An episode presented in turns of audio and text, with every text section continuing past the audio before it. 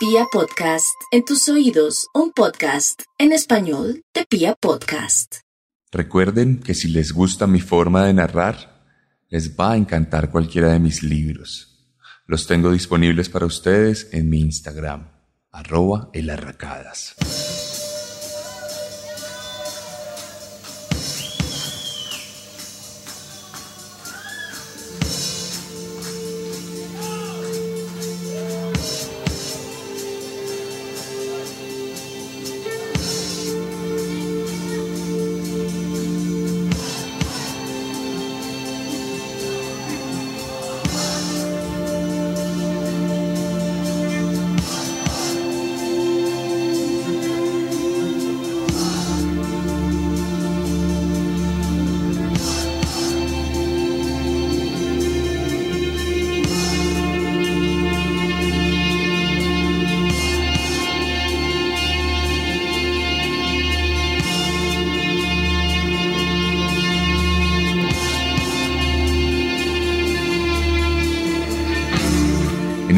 Podcast hemos hablado incontablemente de la policía.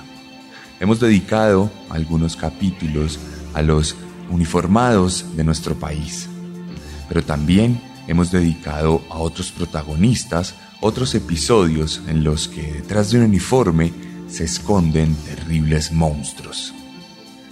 Hoy los protagonistas también son los policías, pero no en el sentido que alguna vez lo hemos hecho sino más bien en sus formas terribles de actuar, en sus formas incompetentes de comportarse y de malversar los recursos públicos a través de investigaciones paupérrimas y muy mediocres que cuestan vidas. Aunque el protagonista de hoy es uno de los peores monstruos de la historia del Reino Unido, la verdad es que los verdaderos protagonistas son los policías que nunca pudieron haber dado con él razón por la cual permitieron, a través de discursos misóginos y clasistas, que más de una decena de mujeres perdieran la vida, tan solo por el hecho de eso, de ser mujeres. Hoy vamos a hablar de un hombre, pero también vamos a hablar de la incompetencia colectiva de una fuerza ideada supuestamente para cuidar nuestra seguridad, aunque en la práctica su principal labor sea salvaguardar el status quo, razón por la cual a ninguno de nosotros se nos cuida realmente. Bienvenidos a la quinta entrega de la tercera temporada de Serialmente, un podcast con contenido muy gráfico.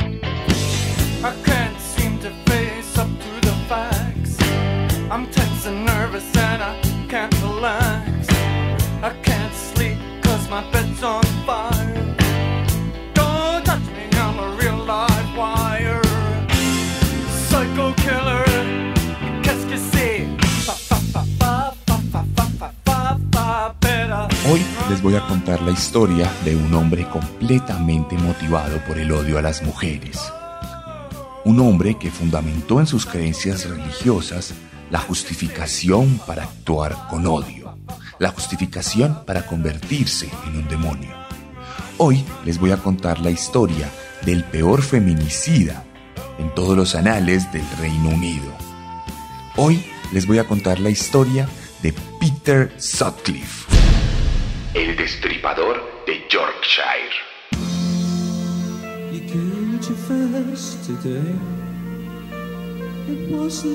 very hard. You met her at disco and took her to the yard. You killed your first today. She never made a sound. Your hammer sunk into her skull. She fell onto the ground. You killed your first today. It won't be Y este capítulo comenzó con la introducción de Palaz, una banda que dedicó su canción The Reaper a este tipo, contando su historia, traduciendo todo lo que ocurría dentro de su mente y transcribiéndolo en notas musicales para el deleite del público británico que ya conocía muy bien a este ícono. Nacido en el seno de una familia de clase obrera al occidente de Yorkshire, Inglaterra, Reino Unido. La familia Sutcliffe era una familia modelo de clase baja, un hombre trabajador, una ama de casa y un hijo que terminó siendo parte del coro de la iglesia anglicana. Por supuesto, todos obedecían las órdenes de la iglesia romana apostólica católica, la misma que reina en este lado del mundo y que infiere en la vida de las personas en distintas maneras según cada familia lo permita. En este caso, por supuesto, lo permitieron bastante, porque desde muy pequeño nuestro protagonista comenzó a sufrir manipulación religiosa, manipulación ética y moral, a través de los discursos que recibía por parte del cura en la iglesia, por parte de su madre en la casa y por parte de sus compañeros en la escuela. Todos obedecían ciegamente las enseñanzas de la Biblia, las enseñanzas de Jesucristo transcritas a esas interpretaciones llenas de odio y de segregación, en las que la mujer era responsable de la mayoría de las cosas malas que pasaban, incluso cuando era ella misma la víctima, en las que se le culpaba por cuestiones relacionadas y crímenes adscritos a los instintos del hombre, instintos que en teoría no eran cuestionados por aquel entonces, y no solo por la iglesia, sino por la sociedad civil, que las veía todas como un lastre, como una carga, como algo para juzgar. Estas ideas misóginas se mezclarían con un cuadro típico en lo que hemos visto en la historia de estos asesinos seriales. Un padre abusivo, tremendamente golpeador, que no enseñó de ninguna manera el afecto a sus hijos y que por el contrario atacó a Sutcliffe de muchas maneras, golpeándolo con la correa cada vez que llegaba borracho a la casa e incluso rompiéndole un vaso en la cara por haber utilizado su sillón sin su permiso. Este tipo de comportamientos violentos, contrapuestos con las enseñanzas religiosas de buen comportamiento, no hicieron más que generar en nuestro protagonista una serie de problemas mentales, de cuestionamientos, que terminaron por convertirlo en un adolescente que se escaparía de la casa y que desde los 15 años abandonaría la escuela para convertirse en un vagabundo, que recorrería las calles sin Dios ni ley. Entonces, desde muy temprana edad, Peter comenzaría a deambular por aquel sector de Inglaterra para convertirse en una persona itinerante que pasaría de trabajo en trabajo sin poderse arraigar de ninguna manera estable, sin poder lograr sentar raíces.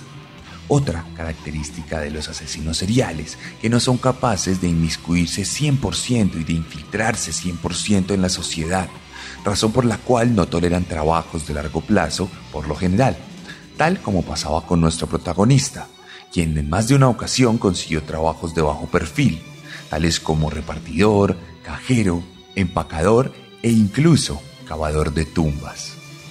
Un momento crucial para su vida, pues estaría por primera vez expuesto a la muerte, rodeado de cadáveres, de lápidas, de historias finiquitadas y de un aura de muerte, de tristeza y de dolor que comenzaría a impregnarse en su corazón cuando tenía aún menos de 20 años.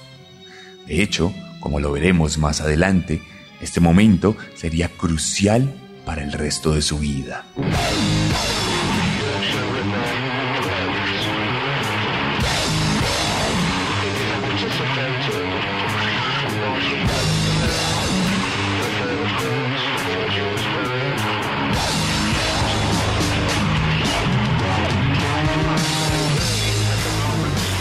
Y volvemos a escuchar las notas y las composiciones musicales de Church of Misery.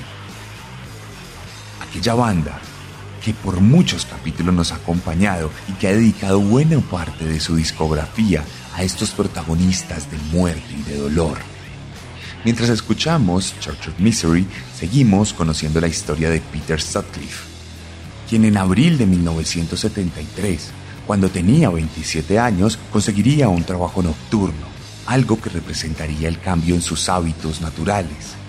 empezaría a convertirse en un animal nocturno, en una persona que dormía de día y trabajaba de noche, por lo que entonces comenzó a habituarse a la vida nocturna, a la oscuridad, a ese manto ausente de luz que le permite a las personas ser tan honestas como pueden llegar a ser. En este caso, Peter también le resultó particularmente importante para desarrollar, o más bien, para sacar a flote un odio que había construido desde muy pequeño. El odio a las mujeres, y en este caso puntual, a las trabajadoras sexuales que salían en la noche a rebuscar los pesos vendiendo su cuerpo algo que a él le resultaba completamente repugnante, completamente asqueroso, digno de odio, digno de violencia. Mientras trabajaba de noche, empezaba a fraguar dentro de su cabeza una serie de comportamientos agresivos contra aquellas mujeres que se dignaban a buscar la vida por sí mismas. Mientras tanto, pasaría un par de años más 1975 a sus 29 años y Sutcliffe lograría una licencia de conducción para convertirse en un transportista de carga. Tendría la oportunidad de ganarse la vida conduciendo a través de las carreteras del Reino Unido, pero sería rápidamente despedido del trabajo, pues empezaría a comportarse como un pequeño delincuente que comercializaría sin permiso alguno llantas usadas, robándoselas de los depósitos del lugar donde trabajaba. Empezamos a ver cómo Sutcliffe empieza a tener deformaciones morales, empieza a convertirse en un bribón, aislado de la sociedad en el sentido que no podía seguir las reglas de esta. Un hombre digno de ser investigado ya desde muy joven, pero invisible, porque así resultamos ser en la mayoría de los casos ante los ojos de las autoridades, siempre y cuando no cuestionemos el status quo. Invisibles. Y asimismo, en el manto de la invisibilidad, en 1976, a sus 30 años, nuestro protagonista conseguiría su trabajo definitivo como camionero alrededor de las carreteras de Londres, de Yorkshire y de otros lugares del Reino Unido, conectándolos con un pequeño camión que le permitía ser una persona invisible, escurridiza y movediza. Mientras tanto, al interior de su cabeza las peores fantasías comenzaban a gestarse. Habían pasado cuatro años desde que había conocido esa vida nocturna y desde entonces no pensaba en más que en generar un cambio. Un cambio desde la violencia, desde la limpieza y desde el odio. Un cambio que le permitiría sentirse como una especie de héroe, como una especie de lord, salvador de la sociedad del Reino Unido embargo, en este momento todavía no se había animado a aventurarse, no se había animado a explorar físicamente todas aquellas dinámicas de odio que se estaban gestando en su cabeza. Siguió por lo pronto manejando, fantaseando, imaginando qué sería del Reino Unido si se animara a hacer lo que supuestamente, cuando trabajaba como cavador de tumbas, Dios le había dicho a sus propios oídos pues entonces, por aquel momento en el que él cavaba tumbas, asegura que empezó a escuchar unas voces que le decían que debía matar trabajadoras sexuales, que debía limpiar la sociedad, que debía limpiar al mundo. Y estas voces siguieron repitiéndose durante estos cuatro años, hasta 1976, cuando consiguió aquel trabajo de camionero. La vida de Sutcliffe estaba a punto de cambiar.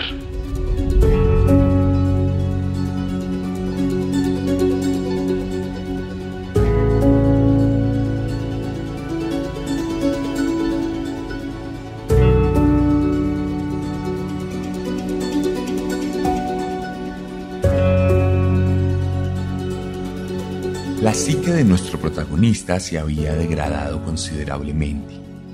Aunque no había dejado de trabajar nunca y se había mantenido en aquel puesto como camionero, la verdad es que su mentalidad se había deformado de muchas maneras. A pesar de que durante el día había logrado conseguir una esposa y se había casado con ella un par de años atrás, la verdad es que su vida no andaba nada bien. Nunca pudo tener hijos, puesto que su esposa tenía un problema en el estómago que le impedía gestar los embarazos más allá de algunas semanas, por lo cual hubo varios abortos. Abortos que comenzaron a frustrar al hombre y que también comenzaron a gestar dentro de su cabeza un odio adicional por esa mujer que no era capaz de darle un hijo, como lo veía él desde su perspectiva retorcida y anacrónica. Una mujer que tenía un problema médico que la volvía inútil a sus ojos. Un vientre que no le permitía tener primogénitos, que no le permitía tener descendencia y que por ende generaba una frustración dentro de su cabeza que se unía a nivel discursivo a ese odio generalizado a las mujeres que había gestado desde muy pequeño. Sutcliffe entonces comenzó a volverse un bohemio, una persona alejada de su casa, prefería pasar las noches vigilando a las prostitutas y a sus clientes antes que pasarlos con su esposa.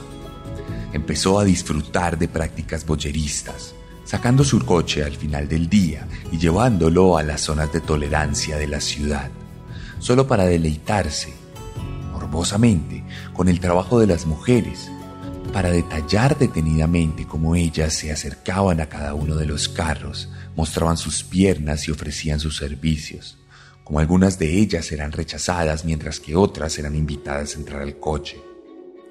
El tipo disfrutaba de ver a estos clientes con cara de pervertidos o cara de perdedores, que no podían conseguir el calor en un lecho más que pagando por ello. Hombres ciertamente desesperados, hombres que no eran dignos de la ira, como si lo eran las mujeres, desvergonzadas, que no tenían ningún tipo de brujura moral y que estaban dispuestas a vender su castidad rompiendo las reglas del Dios que le había sido inculcado desde muy pequeño. El odio, por fin, había logrado madurar a tal punto que no podía quedarse en la fantasía. Tenía que manifestarse a través de las acciones más repugnantes que el Reino Unido haya vivido jamás dentro de su propia sociedad.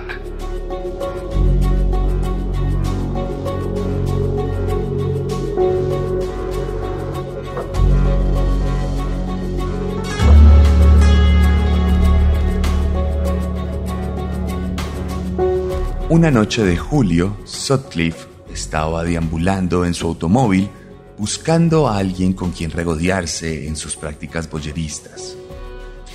Entonces las voces le volvieron a hablar. Le volvieron a determinar qué era lo que tenía que hacer. Y lo que era apenas un impulso que se había manifestado en un pequeño ataque, en un asalto que había ocurrido un par de años antes, aquella noche de julio se había convertido en una determinación absoluta. El hombre comenzó a seguir a una trabajadora sexual que se encontraba caminando completamente solitaria, probablemente transportándose de un servicio prestado al lugar habitual de su trabajo. Una trabajadora que no le había hecho daño a nadie.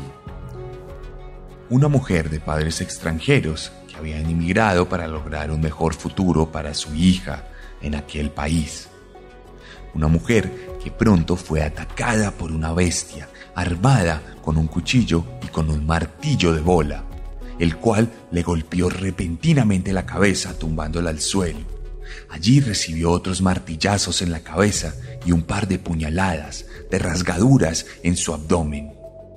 La mujer trató de defenderse y cuando empezó a gritar, uno de los vecinos salió para ver qué era lo que estaba ocurriendo y Sutcliffe no tuvo otra opción que alejarse del lugar había consumado su primer ataque violento significativo. Un ataque que de alguna u otra manera le había despertado aún más esa necesidad de matar, pues había visto la sangre en el abdomen, había visto la cabeza tumefacta de su víctima. Algo que le resultaba particularmente placentero, algo que le resultaba llenador a nivel moral, pues estaba cumpliendo el mandato o por lo menos estaba intentando cumplirlo. No se quedaría con las ganas, pues apenas un par de meses después perpetraría su segundo ataque, uno en el cual casi se llegaría a consumir el asesinato, de no ser nuevamente por la intervención de los vecinos, quienes con sus luces evitaron que la víctima fuera finalmente asesinada por su victimario. Olive Smelt, otra trabajadora sexual, que por haber sobrevivido pudo acudir a la policía para contar cómo este hombre se le había acercado para preguntarle estúpidamente sobre el clima, solo para atacarla con un martillazo en la nuca, luego para romper su ropa y rasgar con el cuchillo la espalda baja. El hombre seguía hablándole mientras la atacaba, y ella pudo identificar que éste tenía un acento muy marcado de una persona de Yorkshire. Sin embargo, había un problema, y es que Olive era una trabajadora sexual. Entonces, cuando fue a la policía a denunciar esto y a contarlo, ninguno de los agentes le prestó atención y simplemente la revictimizaron diciéndole que eso le pasaba por salir a la calle sola a altas horas de la noche y vestida de forma insinuante. Ella naturalmente no podía defenderse en su condición de trabajadora sexual, pues era algo tremendamente mal visto y atacado por las autoridades. Entonces simplemente tuvo que guardar silencio y aguantar una nueva humillación, que se sumaba a las otras tantas humillaciones que había sentido colectivamente el grupo de mujeres trabajadoras sexuales que siempre se quejaban de la persecución policial, que no hacía nada por salvaguardar la seguridad de las calles en las noches, y que más bien dedicaba todos sus esfuerzos a perseguir a esta comunidad. Sutcliffe, por su lado, seguiría alimentando esa necesidad de sangre, pero no cometería el mismo error de las ocasiones anteriores. Entendía que con rasgar el cuerpo de las mujeres no las iba a ejecutar rápidamente y que por el tiempo que tenía, tan corto debido a la presencia de vecinos o de transeúntes, no podía regodearse en el martillo como su arma principal de asesinato. Entonces, siendo el 30 de octubre, cometería su primer homicidio atacando a Vilma McCann, una experimentada trabajadora sexual de más de 40 años que tenía dos hijos, una madre soltera que veía por un retoño de dos años y una jovencita de siete años. Dos niños que esa noche quedarían marcados para siempre, pues perderían a su mamá de la forma más violenta.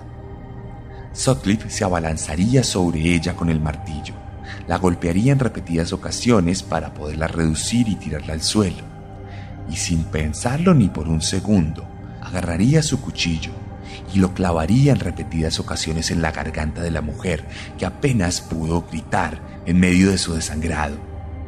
Luego, pasados pocos segundos, con el mismo cuchillo, la apuñalaría debajo de los senos en cuatro ocasiones, y entonces le abriría la ropa, la desnudaría casi por completo, y comenzaría a regodearse en su vientre, aplicando nueve puñaladas debajo del ombligo, en el mismo lugar donde estaba el útero, ese mismo útero que tenía también su esposa, incapaz de darle un hijo.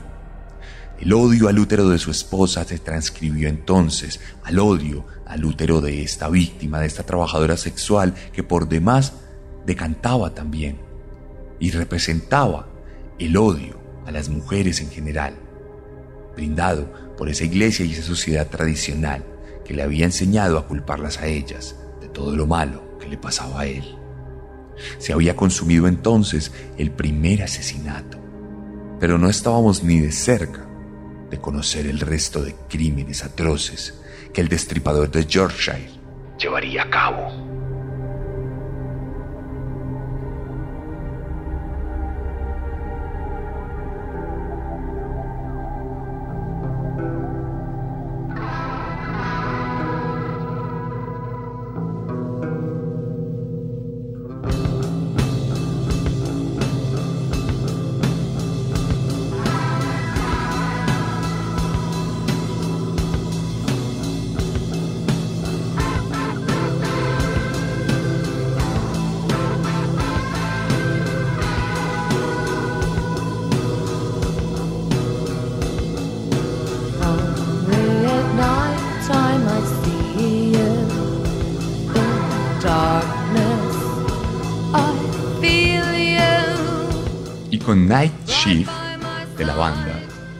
Siouxsie and the Banshees, continuamos esta historia. Esta es una canción que justamente se refiere a esas rondas nocturnas, pues nuestro protagonista realmente solo atacaba de noche. No era capaz de atacar de día porque sabía que podía ser visto y además porque sabía que sus víctimas promedio, trabajadoras sexuales, eran personas nocturnas como él, por lo cual eran las presas perfectas, despojadas de cualquier tipo de protección, despojadas de cualquier tipo de manto de legalidad.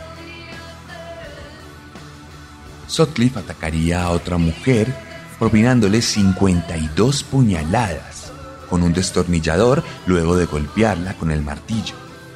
Había logrado generar un modus operandi en el que se acercaba a las mujeres, les ofrecía algún tipo de dinero a cambio de trabajo y luego las llevaba a lugares apartados para golpearlas en la cabeza y apuñalarlas. Algunas de ellas, sin embargo, lograban sobrevivir y a pesar de que denunciaban, reiterativamente no eran escuchadas por la policía que desestimaba cualquier tipo de denuncia de prostitutas por considerarlas culpables de sus propias desgracias. Sutcliffe, por su lado, comenzaba a experimentar en las formas de asesinar. Al principio simplemente propinó puñaladas específicas en partes del cuerpo. Luego se dejó llevar por el frenesí del odio y propició numerosas puñaladas sin control. Y más adelante, comenzó a mutilar los cuerpos de sus víctimas, abriéndole el abdomen y sacándole las entrañas para regarlas alrededor de su propio cuerpo, dejándolas semidesnudas y cubriéndole apenas su zona genital, como en una especie de salvación del pudor, ese mismo pudor que sentía por dentro. Entonces empezaron a acumularse los cuerpos, empezaron a acumularse los cadáveres y la prensa comenzó a hacer eco de lo que estaba ocurriendo. Y cuando vieron que Sutcliffe tenía una predilección por abrir el abdomen de las mujeres y jugar alrededor de sus ombligos llenos de sangre, comenzaron a ponerle el apodo más famoso de la época, por lo menos en cuanto a asesinos seriales se refiere, el destripador, justamente por Jack el destripador, aquel asesino que más fue encontrado y que hoy en día nos ha llenado de mitos y leyendas en la cultura occidental. Sutcliffe ahora tenía un apodo, tenía un modus operandi, pero por increíble que parezca, no tenía una investigación policial particularmente fuerte a sus espaldas. Los policías apenas comenzaron a cotejar que había muchas mujeres muertas que eran por demás prostitutas de antemano tuvieron un prejuicio entendiendo que todas eran culpables de su propia desgracia. Por ende, no generaron muchas investigaciones y cada cosa que llegaba nueva simplemente la archivaban en una oficina en donde todavía no había computadores, por lo cual simplemente generaba una acumulación de papel. De hecho, en su próximo asesinato, el cuarto, Sutcliffe se aventuró a pisar a su víctima, dejando huellas de su propio cuerpo en la escena del crimen lo cual constituía una prueba importantísima para las autoridades que de nuevo desestimaron el error del asesino por considerar que las víctimas no eran dignas de una investigación copiosa, de una investigación eficiente. La policía inglesa estaba más preocupada por los movimientos de hippies por aquel entonces, por las nuevas culturas y por todo aquel pensamiento que fuera en contra de los designios de la corona y del Parlamento de por aquel entonces.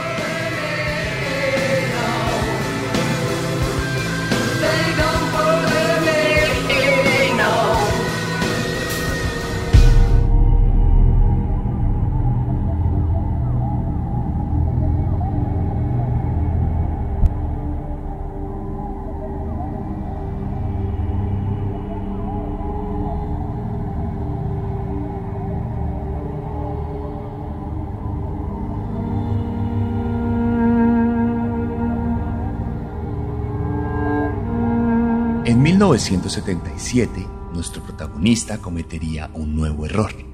Se acercaría a una de las trabajadoras sexuales y le daría un billete de 5 libras a cambio de sus servicios, más que suficiente para que ella se montara con él y se fueran a un lugar alejado donde rápidamente repetiría este modus operandi, golpearía en la cabeza con el martillo, la apuñalaría en repetidas ocasiones y al terminar su faena le abriría el abdomen y sacaría sus entrañas para regodearse en ellas, para regodearse en el odio, para atender esas voces de Dios que le obligaban a matar trabajadoras sexuales.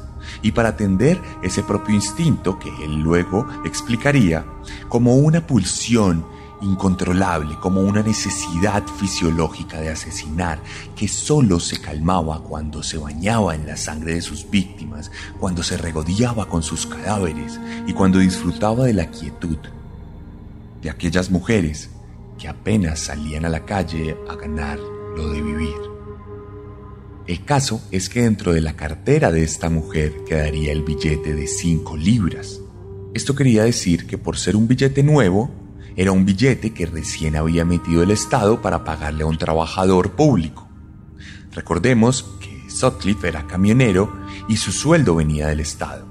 Entonces la policía tomó el billete y llevó el número del serial al banco, con el cual pudieron rastrear todo el camino de este billete y pudieron darse cuenta que había 5.000 personas que pudieron haber recibido estas 5 libras exactamente tal como las recibió Sutcliffe. Naturalmente, nuestro protagonista fue llevado a interrogatorio tal como lo fueron llevadas las otras 5.000 personas, pero tenía una coartada en la que decía que estaba en una fiesta con su esposa, razón por la cual fue soltado, dejado en libertad y ni siquiera se dejó una constancia puntual sobre la mesa de esta entrevista. Todo lo que hicieron fue llevar la transcripción a este lugar lleno de papeles y tirarla para ver qué pasaba más adelante con la investigación. A las fantasías recurrentes y el odio de nuestro protagonista se sumaba ahora una sensación absoluta de poder, de impunidad y de poder hacer lo que quisiere, sin ningún tipo de consecuencia.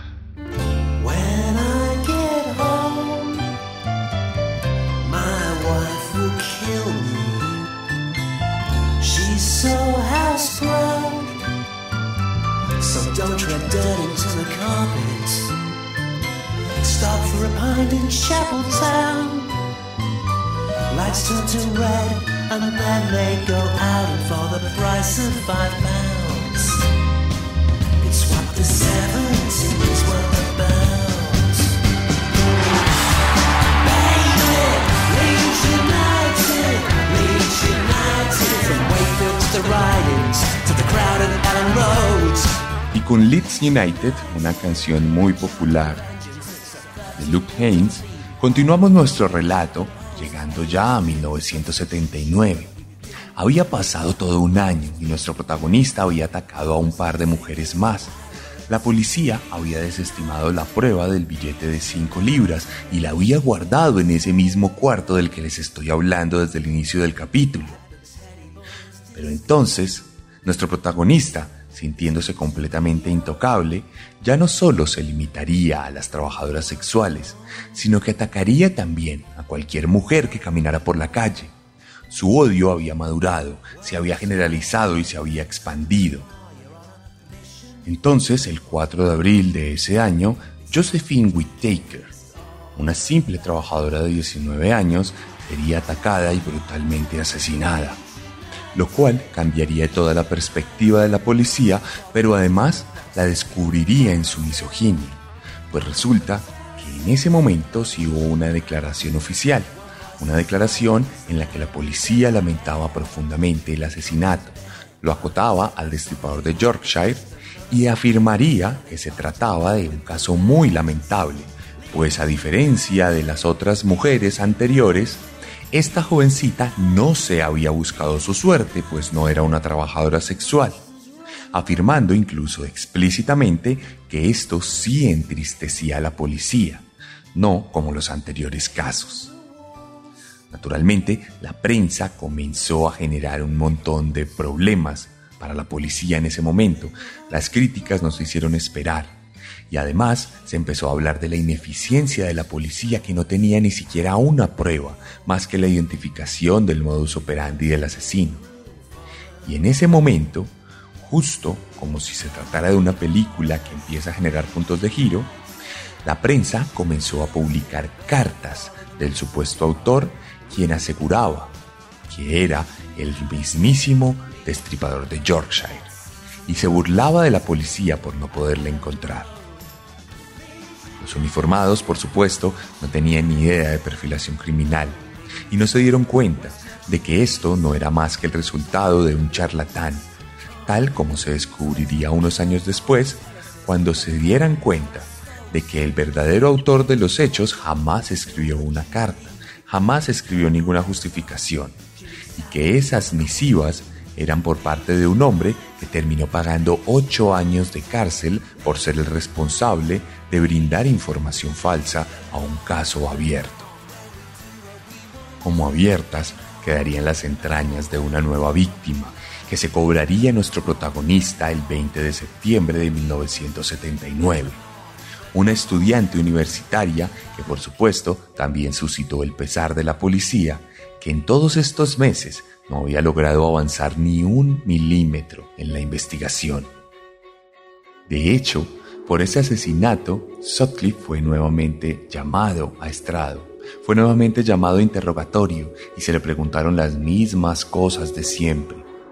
Si alguien se hubiera molestado en leer los registros, se hubiera dado cuenta que aquel sospechoso, el cual fue liberado inmediatamente después del interrogatorio, en realidad ya había sido interrogado por otros dos asesinatos que él mismo había cometido y que además estaba en la lista de las posibles personas que hubieran recibido ese billete de 5 libras.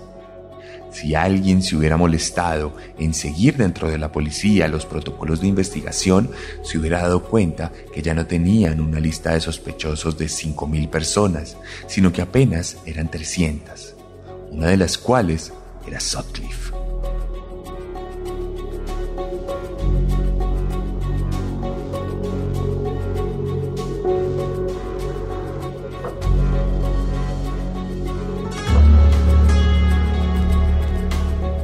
llegamos a 1980. Se acercaba el final de nuestro protagonista, pero no porque la policía se hubiera acercado a él, sino porque él mismo había descuidado sus métodos. De hecho, el mismo abril de ese año, sería capturado por manejar bajo la influencia del alcohol. Y mientras su proceso por haber manejado borracho seguía, se atrevió a asesinar a otras dos mujeres, también golpeándolas con el martillo, degollándolas, apuñalándolas y destripándolas. No le importaba nada. Nadie sabía quién era. La policía creía que era simplemente un borracho. De hecho, ese mismo año, un compañero de trabajo que había sido cómplice de uno de los ataques sin saberlo, y motivado por toda la prensa que se había generado alrededor del caso, se atrevió a denunciarlo ante las autoridades, pues decía que le había visto atacando a una mujer años atrás. Nuevamente, las autoridades guardaron la declaración en el mismo salón. Nadie cotejó la información, nadie se dio cuenta que estaba en la lista de sospechosos. Y entonces, terminado su juicio por manejar borracho, quedó nuevamente en libertad y siguió haciendo de las suyas, por lo menos hasta 1981, el año del final de esta historia.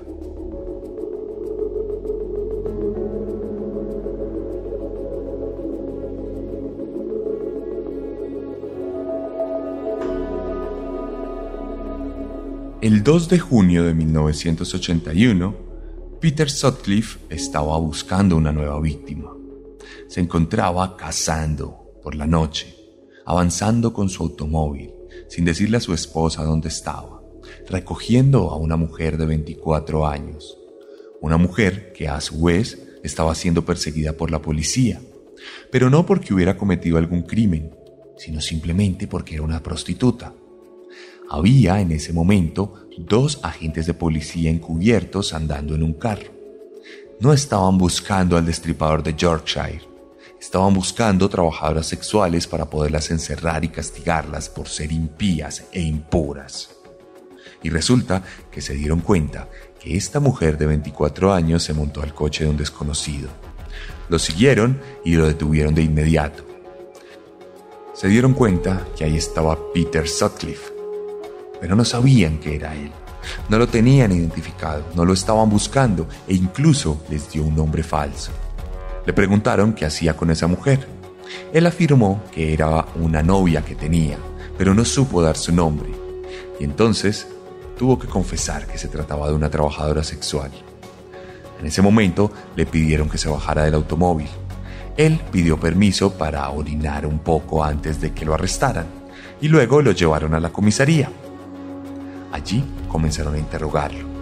Le preguntaron por qué tenía un carro con placas falsas y él muy tranquilo simplemente se limitó a responder que eran errores que había cometido.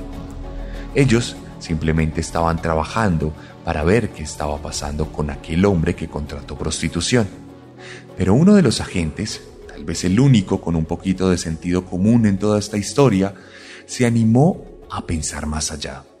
Tuvo una corazonada y pensó en aquel momento en el que el hombre se bajó del automóvil y se fue a orinar.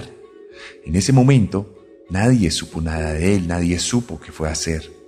Y luego, entonces este agente fue al lugar de los hechos, al lugar donde habían capturado a nuestro protagonista, y comenzó a revisar los alrededores solo para darse cuenta que justo donde había orinado había dejado un martillo y un cuchillo. Rápidamente llamaron por el intercomunicador a la comisaría y pidieron una requisa exhaustiva de los alrededores de nuestro protagonista, encontrando otro cuchillo dentro del tanque de la cisterna. El comandante en jefe de la operación llevó a Sutcliffe al lugar para interrogarlo. Le comentó que tenía muchas pruebas en contra de él, que tenía una situación bastante compleja, pues había sido encontrado con una trabajadora sexual portando las mismas armas que el peor asesino de trabajadores sexuales del país utilizaba. En ese momento, Sutcliffe se limitó a preguntarle si estaban hablando del destripador de Yorkshire, a lo que el policía le respondió que sí, que eso era precisamente de lo que estaban hablando y que quería tener respuestas. Peter Sutcliffe no lo pensó ni un segundo. Levantó la mirada y simplemente le dijo, sí, soy yo. Me alegra que esto haya terminado. Lamento que mi esposa se vaya a enterar de la peor manera.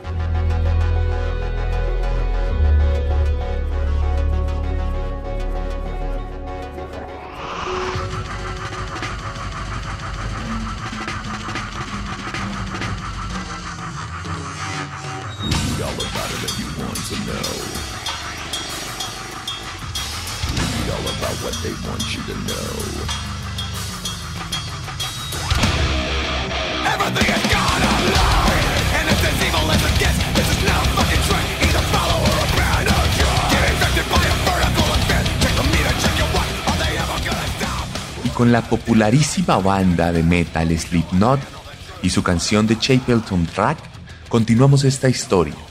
Esta historia que en enero de 1981 llegó a su fin, pues solo bastarían dos semanas de juicio para determinar la culpabilidad de nuestro protagonista, quien en un principio intentó librarse de la culpa diciendo que tenía esquizofrenia paranoide. Una afirmación completamente desestimada por el Estado, quien aseguró que este hombre, si bien podía tener algún tipo de enfermedad mental por haber escuchado las voces que le dijeron que matara, en realidad no era más que un asesino serial que sabía perfectamente que lo que hacía estaba mal. Los abogados no tuvieron mucho lugar a defensa y Sutcliffe fue condenado a varios años de prisión. Años que en un principio pasarían en una prisión normal y que luego serían llevados a una prisión hospital psiquiátrico al determinarse que definitivamente sí tenía algún tipo de enfermedad. Sin embargo, no quiero que piensen que en este caso hay algún tipo de injusticia por terminar en el hospital, pues la verdad es que nuestro protagonista la pasó muy mal. Durante poco más de 20 años llegó a sufrir más de 5 ataques. Ataques que le hicieron incluso perder un ojo, que le dejaron varias cicatrices en la cara y que tal vez generaron un estrés que determinó en varias enfermedades crónicas como la diabetes. Sutcliffe no la pasó nada bien en prisión. Vivió allí durante varios años. Y aunque su leyenda se constituyó para convertirlo en uno de los asesinos seriales más importantes de la historia del Reino Unido, la verdad es que no tuvo mucho tiempo para vivir, pues estaba completamente aislado y no tenía acceso a ningún tipo de información salvo ocasiones especiales. La pasó muy mal nuestro protagonista. Algo pequeño, considerando todo el mal que ocasionó. La policía, por su lado, también la pasó muy mal, pues apenas se descubrió todo el tema del caso, empezaron a investigar y a darse cuenta que todas las pruebas las tenían acumuladas en ese cuarto lleno de papeles. Que si alguien se hubiera molestado en mirar algo, probablemente no hubieran sido 13 las víctimas finales, sino tal vez 6 o 7 cuando mucho. La policía estaba en el ojo del huracán. Recibió completas críticas por parte de la prensa y de la sociedad en general. Todos se preguntaron sobre cuál era el rol de la policía si no salvaguardar la seguridad de la gente y otros le respondieron que realmente solo le salvaguardaban la seguridad a quienes gobernaban. Empezó a generarse todo un debate alrededor que finalmente no terminó en buen puerto. Mientras tanto, nuestro protagonista siguió viviendo la miseria en la cárcel. Tuvo la oportunidad de visitar las cenizas de su padre, en una de las pocas salidas que le fue permitida por los políticos de la región. Y nada de esto cambió su forma de pensar. Nada de esto le invitó a arrepentirse de alguna u otra forma de lo que había cometido. Aseguró que no tenía ni siquiera la culpa de hacer lo que había hecho, pues era un mandato divino. Y entonces, también por mandato divino, en el 2020, en plena pandemia sobre el COVID-19, el destripador de Yorkshire se contagió.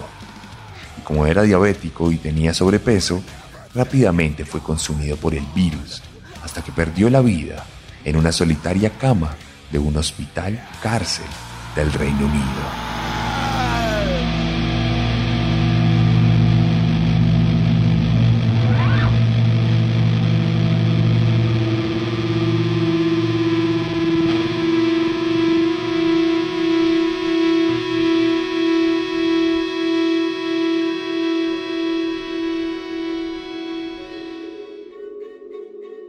El caso de Peter Sutcliffe rompió en dos la historia de la policía inglesa, por lo menos en cuanto al Departamento de Investigaciones se refiere. Rápidamente hicieron una mea culpa y actualizaron todos los métodos de investigación. Sus agentes fueron capacitados de nuevo, y los papeles que se guardaban en aquel cuarto pronto fueron reemplazados por ordenadores que permitirían sistematizar esa información de otra manera para poder dar con los asesinos más de cerca. Nuestro protagonista nunca mostró arrepentimiento.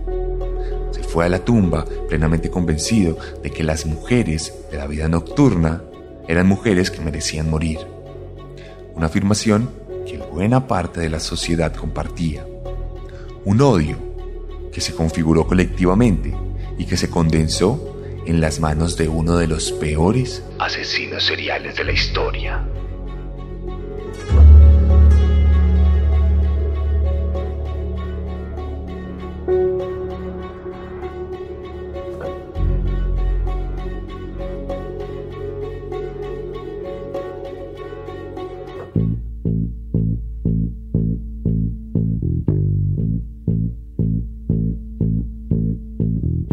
Y esta fue la quinta entrega de la tercera temporada de Serialmente, aquí en Pia Podcast. Ya saben que si les gustó pueden escribirme en Instagram para que les envíe mis libros, para que los puedan leer y para que me cuenten qué tal les pareció todo.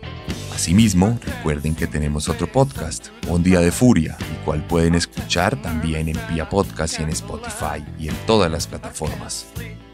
Recuerden que si les gustó este capítulo, lo mejor que pueden hacer por nosotros es compartirlo, recomendarlo, invitar a la gente a que nos escuche. Hay muchas historias por contar, pero hay también muchas historias que hemos contado. Por lo pronto, y no siendo más, les hablo desde el otro lado del mundo provisionalmente. Eso sí, no crean que por eso nos vamos a dejar de escuchar. Nos vemos la próxima semana con un nuevo podcast porque recuerden que siempre podemos ser peores.